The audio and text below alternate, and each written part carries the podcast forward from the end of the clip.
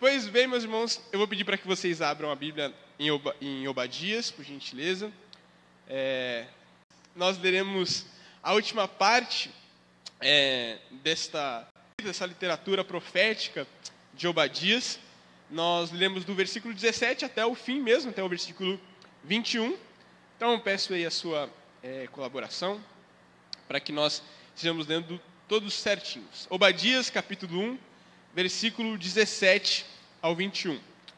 Diz assim: Mas no monte Sião haverá livramento, o monte será santo, e os da casa de Jacó tomarão posse da sua herança. A casa de Jacó será fogo, e a casa de José será chama, mas a casa de Esaú será a palha. O fogo e a chama incendiarão a palha, e as consumirão. E ninguém mais restará da casa de Esaú, porque o Senhor o falou. Os de Negueb tomarão posse do monte de Esaú, e os de Cefelá ocuparão o território dos filisteus. Tomarão posse também dos campos de Efraim e dos campos de Samaria. E Benjamim tomará posse de Gileade. Versículo 20. Os cativos do exército dos filhos de Israel tomarão posse do território dos cananeus até Sarepta, e os cativos de Jerusalém que estão em, Sefarade tomarão posse das cidades do sul salvadores hão de subir ao monte Sião, para julgarem o monte de Esaú, e o reino será do Senhor. Amém? Peço mais um momento da sua atenção e paciência para nós orarmos ao Senhor. Senhor, nós te agradecemos por esse dia. Muito obrigado por estarmos aqui entoando louvores ao Senhor. Já dedicamos, meu Deus, as nossas fidelidades, as nossas ofertas, os nossos cânticos. Que nós possamos dedicar agora a Ti o nosso coração, os nossos ouvidos, o nosso entendimento que o seu Santo Espírito, meu Deus, possa nos é, acompanhar em todo momento desta, é, desta exposição da tua palavra. Que o Senhor cuide de cada um de nós. Ó oh, meu Deus, nós também pedimos por alguns dos nossos irmãos é, que estão passando por alguns momentos de dificuldade. Alguns dos nossos irmãos, meu Deus, estão passando por algum momento de enfermidade. Que o Senhor os alcance, meu Deus, com a sua palavra. Que o Senhor os leve, meu Deus, momento de conforto aqui agora. Aqueles que nos estão acompanhando pela sua residência também. Que o Senhor atinja, meu Deus, eles com a sua bênção. Que o Senhor atinja eles, meu Deus, com o seu Santo Espírito. Que a sua boa mão, meu Deus, nos acompanhe no dia de hoje. Em nome de Jesus. Amém. Amém? Amém. Glória a Deus.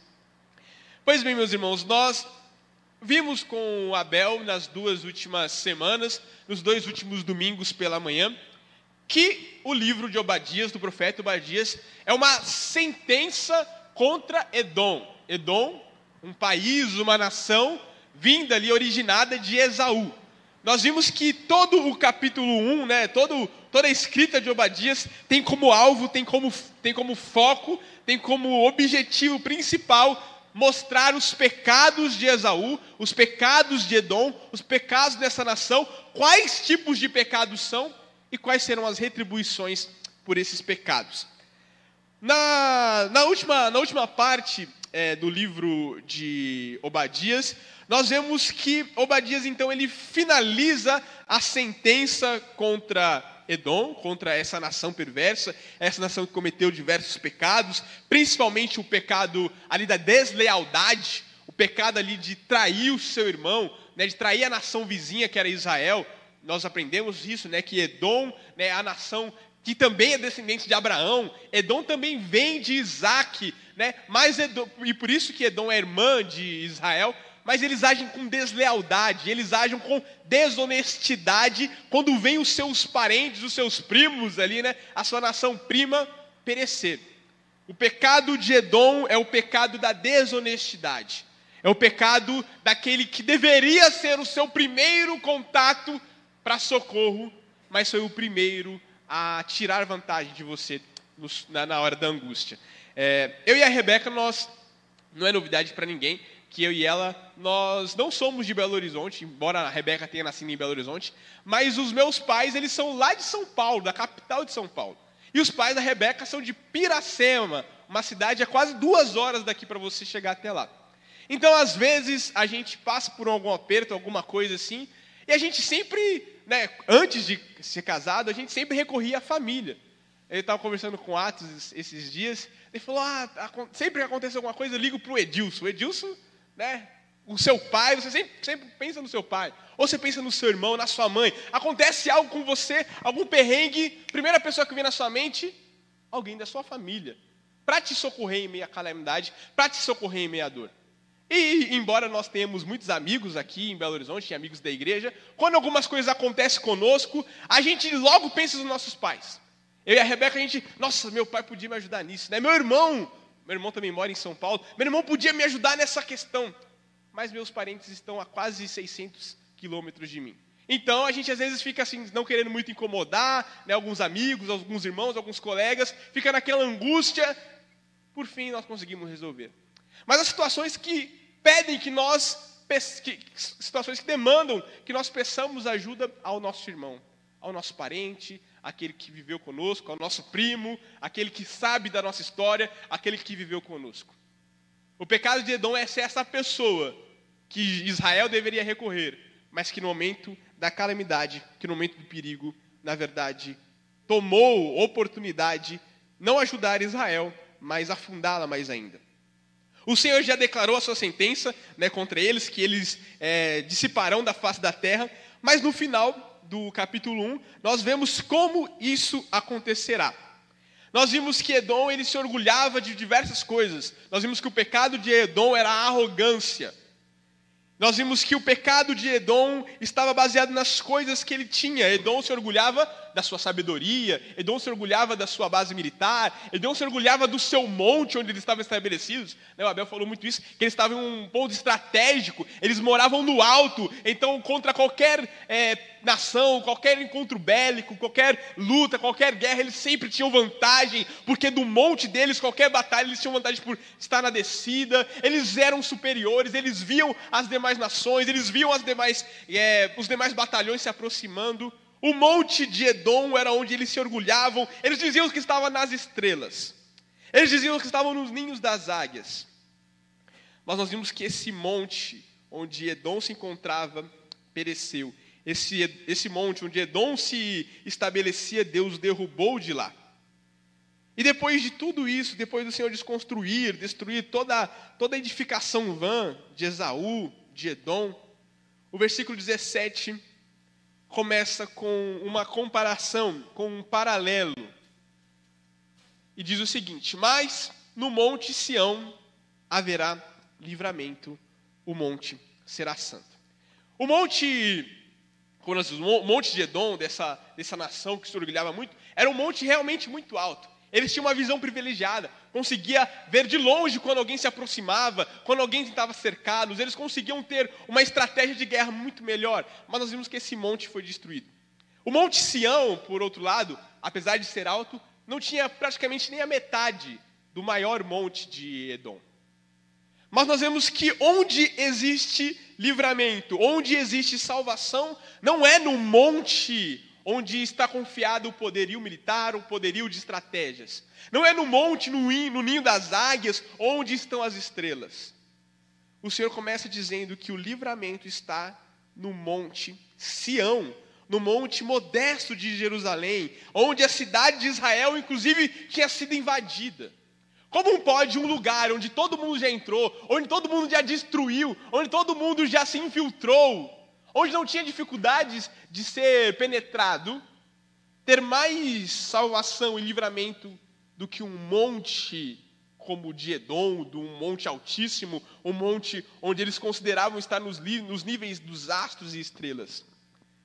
No monte Sião haverá livramento.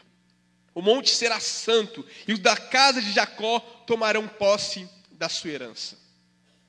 Há mais segurança em estar no lugar onde Deus habita, um lugar onde o Senhor é, faz a sua morada, do que em lugares privilegiados, do que em lugares onde as pessoas arrogam para si segurança e estabilidade.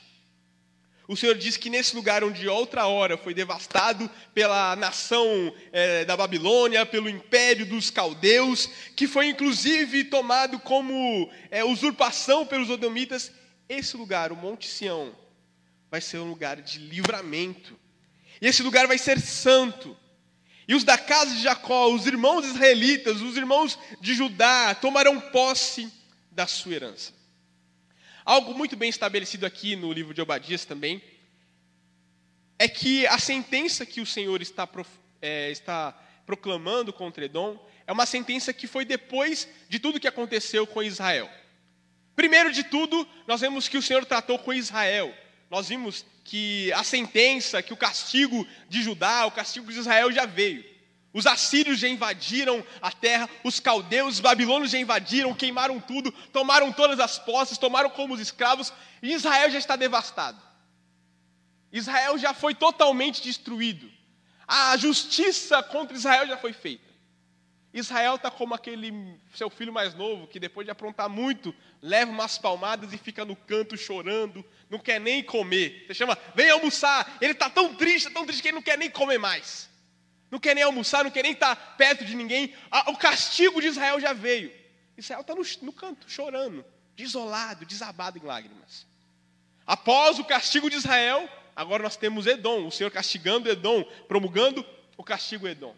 E Israel foi tão desolado, Israel foi tão castigado, foi tão punido. Nós sabemos que o castigo de Israel foi, a, foi o exílio. Israel já não mais morava nas terras, o povo de Israel já não mais habitava em Canaã, o povo de Israel já estava espalhado né, é, pela, pela própria Síria, o povo de Israel já estava espalhado na Babilônia, o povo de Israel já estava espalhado pelos próprios territórios né, é, de Edom mesmo. Não existia mais uma nação. Não existia mais um lugar concentrado. Israel já não era uma unidade, já não era um povo. Israel eram ovelhas desgarradas. Tinha um pouquinho ali em Sabará, tinha outro lá na região do Barreiro, tinha outro lá em Contagem, tinha um lá em Betim, em, no, em Belo Horizonte, mesmo no centro, não tinha ninguém. Eles estavam afastados, a sua terra foi devastada, a sua terra foi assolada. Israel já tinha sofrido o castigo divino. Israel já tinha pagado pelos seus pecados de idolatria, de imoralidade. Lembram-se de Amós? Quando nós falamos sobre Amós, que Amós ele profetiza contra vários povos, mas o castigo central e o mais rigoroso está sobre Israel. O castigo mais, mais, mais denso está sobre aqueles da casa de Jacó. E esse castigo em Obadia já se foi realizado. E Israel está disperso. Israel não há mais esperança. E é justamente nesse povo sem esperança, nesse povo sem, sem expectativa nenhuma, nesse povo sem futuro, que Deus fala que tem livramento. É no meio desse lugar onde os filhos de Jacó já não existem, que o Senhor diz que vai ter santidade e que eles vão ter herança e que eles vão tomar posse. E como pode um povo que nem, nem mais sequer tem forças, que nem mais sequer tem terra, que nem mais sequer tem uma localidade.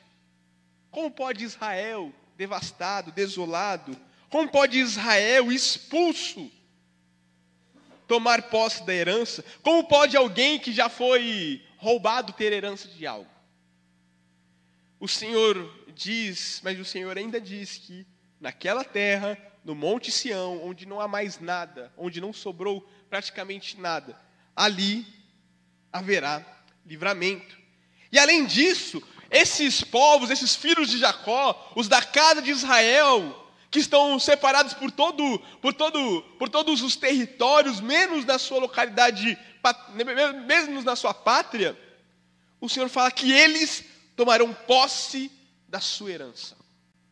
Se você né, lembra-se da história de Israel, foi um período muito difícil até Israel encontrar a terra prometida e tomar posse da sua herança. É, Israel ficou praticamente 400 anos, mais de 400 anos no Egito, mais 40 anos rodando no deserto. E ainda teve um período para ele conquistar Canaã, conquistar a sua herança. Tudo isso para quê? Para por causa de pecados, idolatrias, é, profanações, eles perderem esse lugar de novo. E aquilo que eles conquistaram com tanto suor, com tanto tempo, foi perdido. Mas o Senhor diz no versículo 17 que eles tomarão posse da sua herança novamente. Que aquilo que eles tinham no passado, a terra de Canaã, a terra do, das peregrinações de Abraão, que eles conquistaram com décadas, centenas de anos, mas perderam, esse lugar será tomado novamente por posse da sua herança. E o 18 ainda traz coisas mais grandiosas ainda. O 18 fala que a casa de Jacó será fogo, e a casa de José será chama. Mas a casa de Esaú, Edom, vai ser como palha. O fogo e a chama incendiarão a palha e a consumirão, e não há e não restará mais nada da casa de Esaú. O fogo e a chama consumirá a palha. Nós vimos que Edom, apesar de ser arrogante, né, e todo mundo que é arrogante pensa muito mais sobre si do que realmente é. Meu avô, uma coisa simples, meu avô ele é, já tem 88 anos e ele é baixinho, tem acho que 1,56m. E sempre que perguntava a altura dele, falava que tinha 1,60m.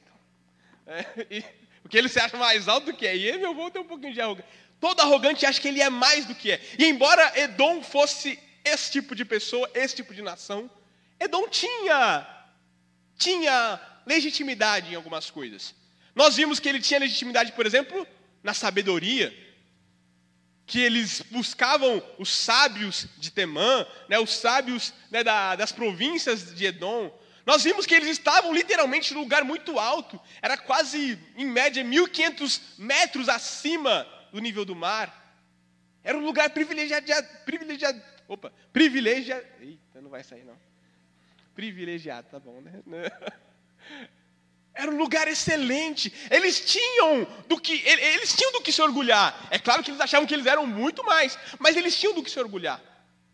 E o Senhor fala que a sabedoria deles, que a estratégia de guerra deles, que a moradia deles, os valentes, né, o, no, no versículo 9, os valentes de Edom, os valentes de Temã, eles tinham homens que eles consideravam valentes, corajosos, homões gigantes, 45 de braço, levantava mais de 120, né, no, no, igual Atos.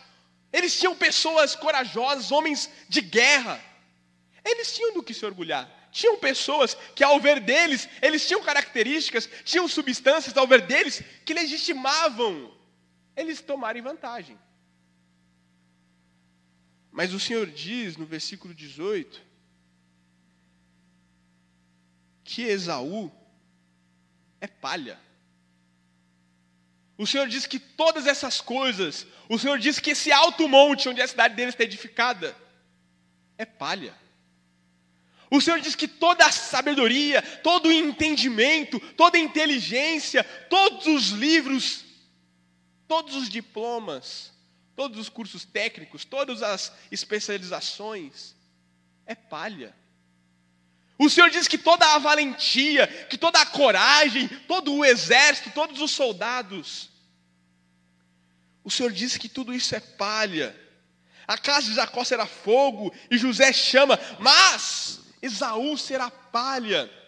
Sabedoria, diplomas, formações, tudo isso é palha. Cidades edificadas em lugares privilegiados, seguros, um carro seguro que, um, que, que, que, ninguém consegue roubar, um carro blindado, uma, uma conta bancária com dinheiro para daqui 10 anos, 20 anos, 40 anos, um seguro de vida, um seguro é, de saúde. Tudo isso é palha.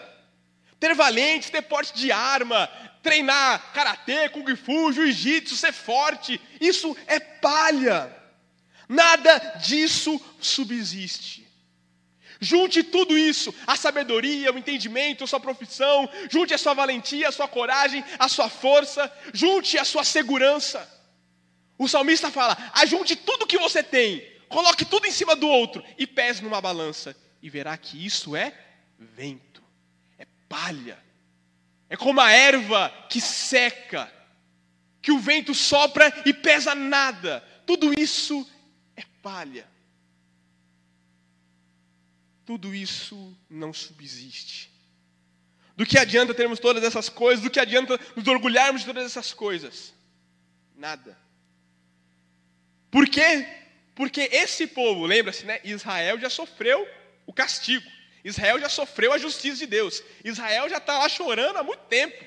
Israel está espalhado. Israel nem existe mais direito. Não tem nenhum lugar. Um está lá no norte, outro está lá no sul, outro está lá, nossa, no Vale do Jequitinhonha. Está tá espalhado, não tem. E, e, o Senhor fala que esse povo que, tá, que não está nem junto, que não consegue nem ter terra, eles vão consumir como fogo e chama a Esaú. Porque a arrogância, a fala dos orgulhosos, é vento, é vaidade das vaidades, é palha, meus irmãos. E a palha não subsiste ao fogo. A palha não subsiste ao julgamento do Senhor. A palha não subsiste à justiça de Deus. O Senhor, como nós vimos, falamos mais uma vez, ele já tinha castigado Israel e agora nós vemos a sentença de Deus contra Edom. Só que, como nós vimos no final do versículo 18, o que, que se fala no final do versículo 18? O fogo e a chama incendiarão a palha e a consumirão. E ninguém mais restará da casa de Esaú, porque o Senhor falou. O Senhor falou.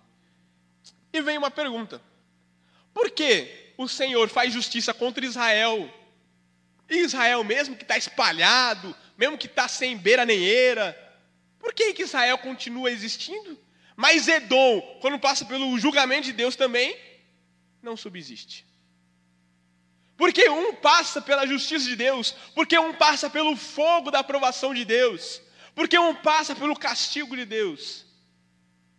E mesmo devastado, e mesmo né, estando ali moribundo, subsiste como a casa de Jacó, mas a casa de Isaú é como palha, que fala que não mais existirá.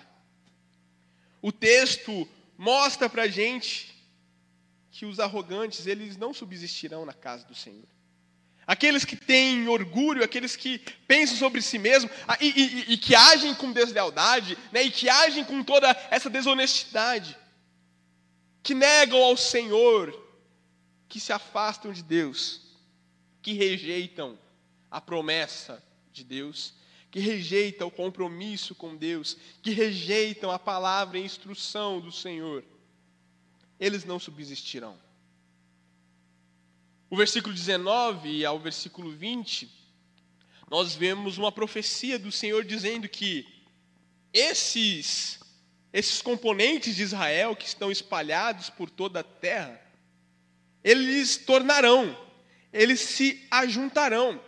O versículo 19 ao 20, leremos: é, os de Negueb tomarão posse do monte de Esaú, e os de Cefelá ocuparão os territórios dos filisteus, tomarão posse também dos campos de Efraim e dos campos de Samaria, Benjamim, posse de Gileade, os cativos dos filhos de Israel, posse do território dos cananeus até Sarepta, e os cativos de Jerusalém, Sefarade e tomarão posse da cidade do sul. O que quer dizer esse monte de lugar, esse monte de tomar posse, esse monte de gente, esse monte de nação? Nesses dois versos, o Senhor faz justamente isso que nós dissemos. Esse povo de Israel que está espalhado por toda a terra, e aqui essas cidades, elas estão em pontos estratégicos. Algumas cidades estão no norte, outras cidades estão em extremo sul, outras estão no leste, no oriente, outras estão no oeste, no ocidente. E o Senhor fala que os israelitas, os filhos de Jacó estão lá no norte eles virão e tomarão posse da terra. Os que estão lá no sul, afastadão, chega a Sião e também tomarão posse da terra. Os que estão lá no, ocidente virão e o do oriente também.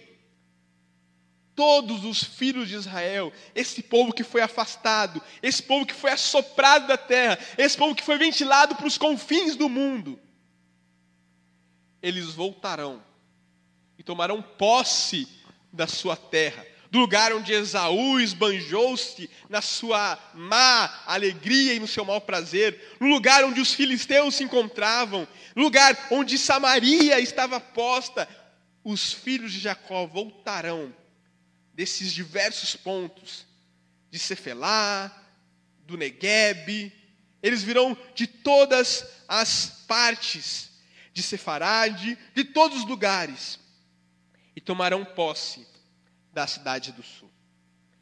Assim como os demais livros proféticos, nós vemos um, um padrão. O profeta se levanta, ouve a palavra de Deus e começa ali a tratar com os pecados daquele povo. E então ele emite um juízo. Esse juízo é terrível. Esse, ju, esse juízo é como, é como o 18 fala, é fogo que não mais vai dar chance de existir de novo. Mas sempre no final nós vemos que os profetas eles apresentam uma, um, um rebento de Israel. Eles, apro, eles apresentam ali um remanescente da promessa de Deus. Mesmo Israel estando devastado, mesmo Israel sofrendo o juízo de Deus. E aí a pergunta que nós fizemos, por que Israel subsiste? É por causa da promessa que o Senhor fez a ele.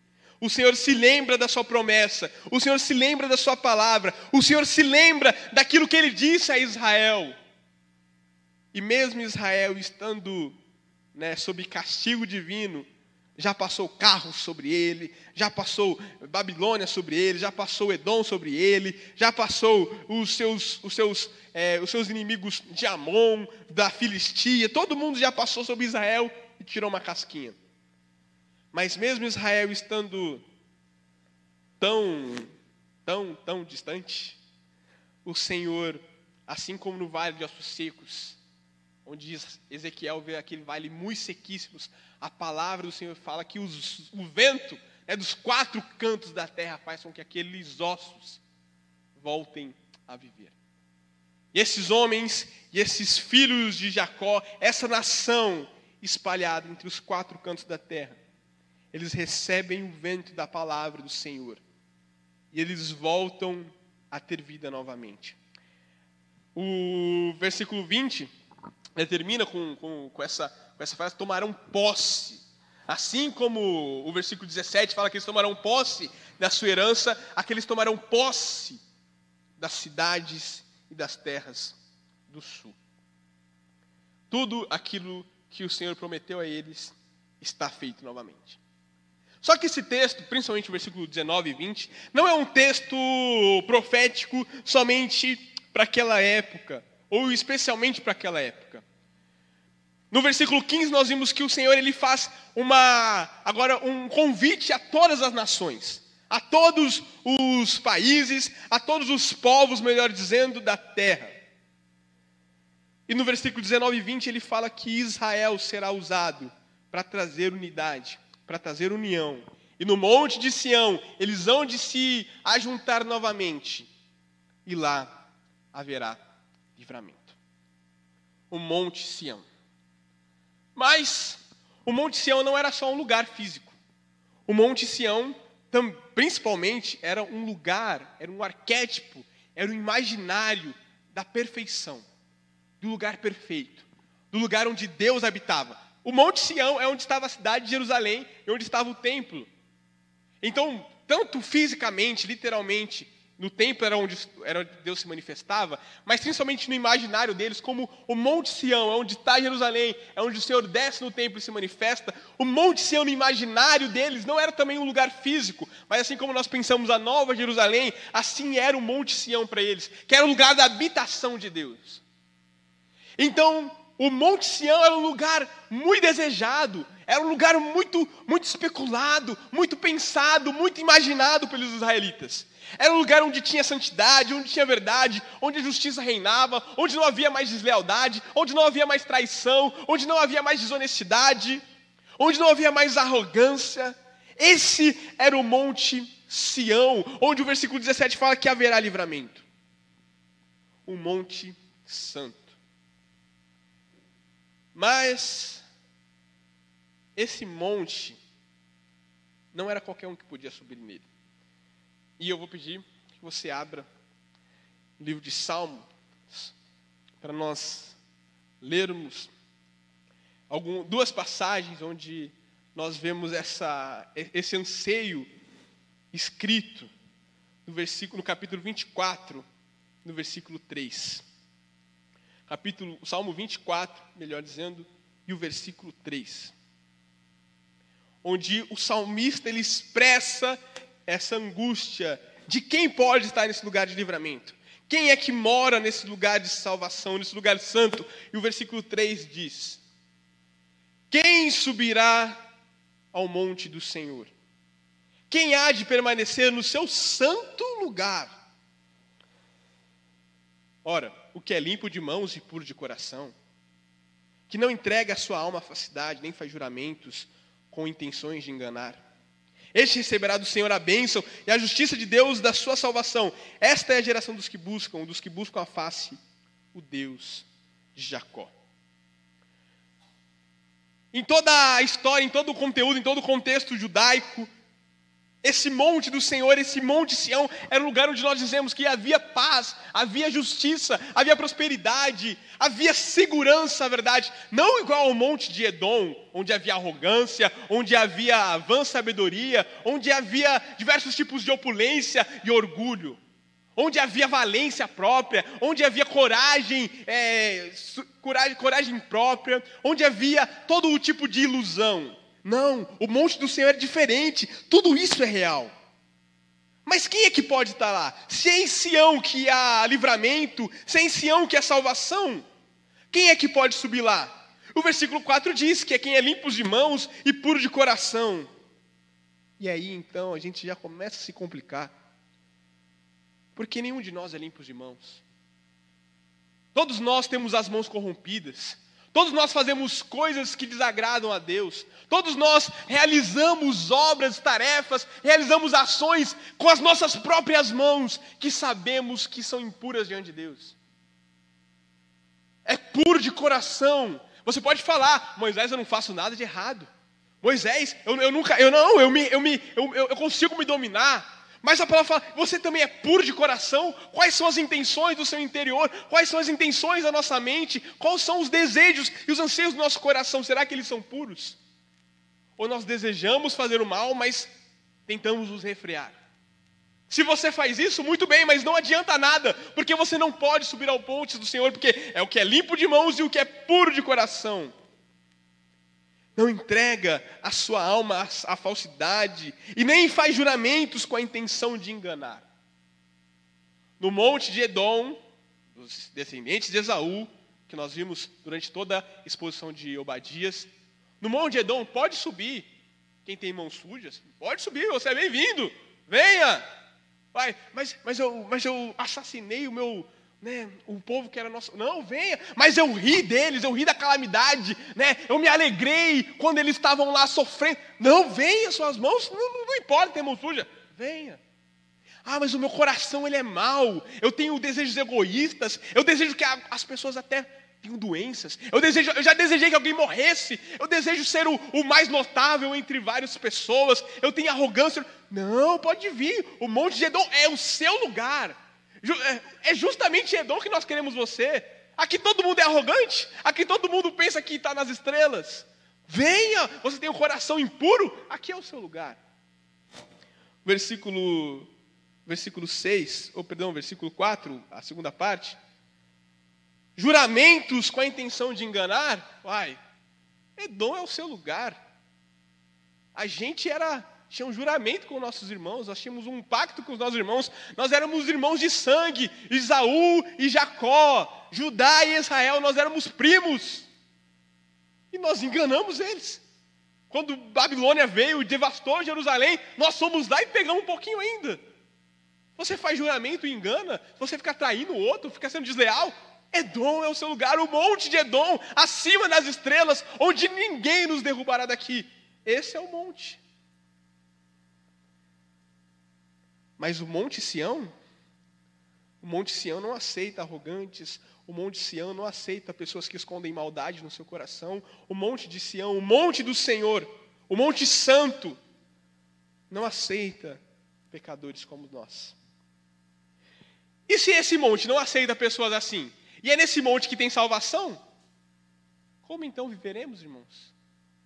Se esse monte é o monte da livramento, é o monte santo da salvação, como que nós poderemos estar nesse monte? Como que nós poderemos subir até lá? Como que nós poderemos estar lá? Se nós não nos enquadramos no Monte Sião. Na verdade, ninguém se enquadra no Monte Sião. Você pode falar Noé, né? Noé, não, não era um homem injusto e íntegro. Nós vimos que Noé, em um, momento ali, fez uma vinha para si, embriagou-se a ponto de perder a vergonha da sua nudez. Tirou a camisa, tirou a calça, tirou tudo. Não tinha camisa e calça naquela época, né, meus? Mas vocês entenderam. Não é? Ah, mas e Abraão? Ixi, né?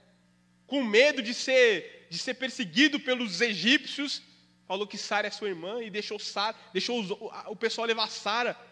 Quase que fizeram calamidades com Sara. Abraão mentiu. Mas Isaac? E o Jacó? E piorou. E, e Davi? Davi escapou, meu irmão. Você nunca leu, nunca leu Samuel, não?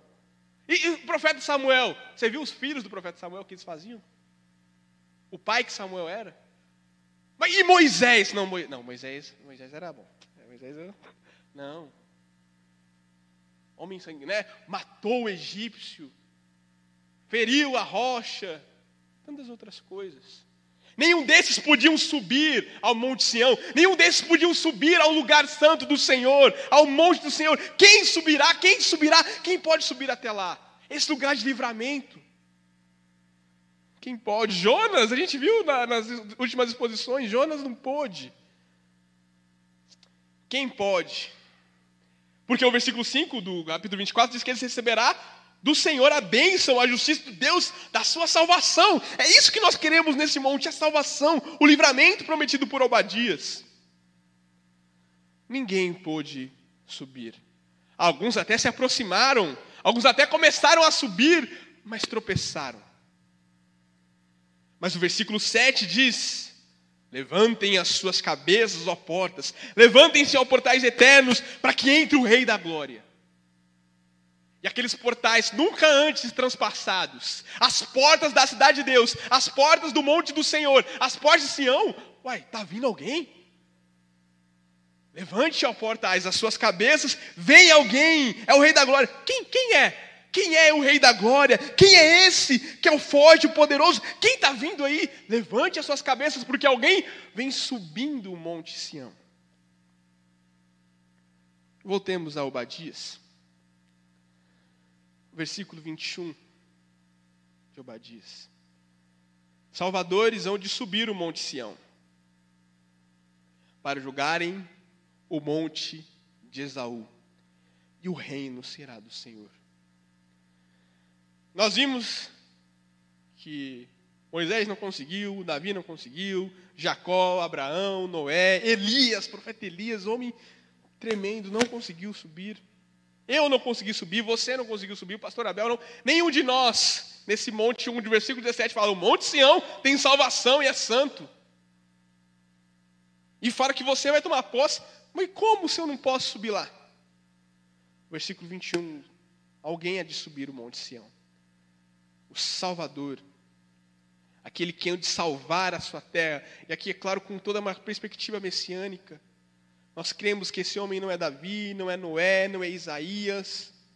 Esse homem que surpreende as cabeças dos portais eternos e que perguntam: quem é esse o Rei da Glória? Quem é? Nós cremos que esse homem, antes de subir o Monte Sião, ele teve que subir ao Gólgota. Antes de subir ao Gólgota, ele subiu ao Monte das Oliveiras e ali teve a sua noite mais angustiante.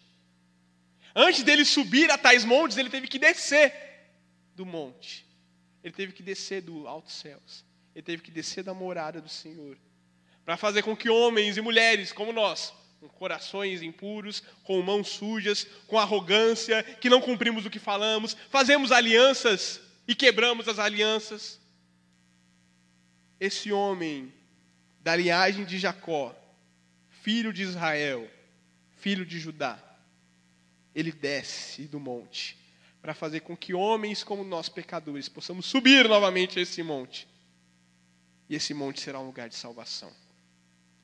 O Senhor Jesus, o grande Rei, ele vem. O grande Salvador, o nosso, o nosso Redentor, ele sobe às alturas dos céus, ele nos leva lá. É claro que ele também sobe para julgar os pecadores, aqueles que o rejeitaram como Edom. E é algo muito, é algo muito, muito presente em, todo, em toda a consciência de quem lia Obadias e o Antigo Testamento. Edom, ele não era só uma nação. Edom, né, em toda a narrativa, até mesmo em Gênesis, ele tem toda a similaridade com Adão. Até mesmo no nosso, no nosso português a tradução parece muito Adão e Edom, mas no hebraico são as, são as mesmas letras. Adão e Edom é a mesma coisa. Tanto é que Adão quer dizer humanidade, terra vermelha, e Edom quer dizer vermelho. Nós vemos os paralelos no Gênesis. Porque, como, como que Adão ele, ele desobedece a Deus? Comendo do fruto e negando a sua, a sua primogenitura como filho de Deus. Como Edom, como Isaú. Como ele desobedece? Comendo do guisado vermelho e negando a sua primogenitura.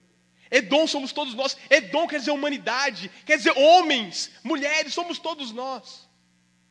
Que preferimos o, que preferimos o nosso próprio prazer, as nossas próprias satisfações, do que nos alimentar do pão eterno da vida. Mas o Senhor teve misericórdia de nós e nos deu uma promessa. Através de Abraão, de Isaac e Jacó, nós vimos que todas as famílias da terra seriam alcançadas. Inclusive nós, meros gentios, distantes da linhagem eterna.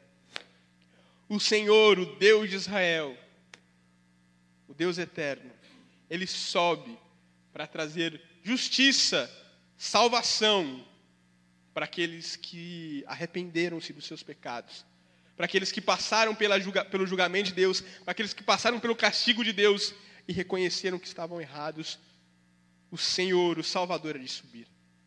Mas para aqueles que, assim como Adão, rejeitaram a palavra de Deus, rejeitaram os preceitos do Senhor, assim como Esaú rejeitou a sua primogenitura, assim como nós rejeitamos a palavra de Deus e preferimos os nossos próprios recursos. Para esses que não se arrependeram, muitas vezes, o Senhor trará justiça. E nós vimos que a justiça com aqueles que se arrependem faz com que eles fiquem ali acuados mesmo, né? abatidos. Mas a palavra e a promessa do Senhor os reergue. Agora, aqueles que negam a Deus, passados pelo julgamento e justiça de Deus, eles não subsistem. Para julgar, sal, perdão, salvadores vão de subir o monte Sião, para julgarem o monte de Esaú. Veja só esse paralelo: é o monte Sião e o monte de Esaú. Do monte Sião, onde a pureza dos lábios, o capítulo 15 fala muito sobre isso, capítulo 15 de Salmo, também traz essa, essa, essa literatura hebraica daquele que subirá ao monte do Senhor, né? Daquele que é puro de lábios, aquele que reprova o que é mal, aquele que louva o que é bom. Esse monte perfeito e justo, esse monte de verdade, julgará o monte da arrogância, o monte da segurança terrena, o monte da opulência, o monte das vaidades, o monte de palha. E o reino será do Senhor. O reino será do Senhor. O Senhor tem estabelecido o seu reino entre nós, meus irmãos. O Senhor tem fixado o seu cetro de justiça em nosso meio. Nós cremos que Ele nos deu acesso ao Monte Sião, não através das nossas mãos limpas, nosso coração puro, porque nós não temos nada disso, mas porque Ele limpou as nossas mãos, as nossas mãos e purificou o nosso coração, através da justiça do Filho de Deus. Cabe a nós, atentos a ouvir a palavra, quem tem ouvidos ouça, decidir com o coração, com o coração, com o coração decidido, fixo, ardente em Deus. A qual desses montes nós pertenceremos? Ao monte de Edom? É lindo, tem uma visão panorâmica, dá para você ver tudo, bonito. É quase às alturas das estrelas. Você até sente que vai voar. Você sente a pessoa mais importante do mundo. Você sente a pessoa mais amada, a, a, a mais querida. É o Edom. Mas lá habita orgulho, arrogância, tudo isso. Ao Monte Sião, onde você sabe que você não merecia estar ali.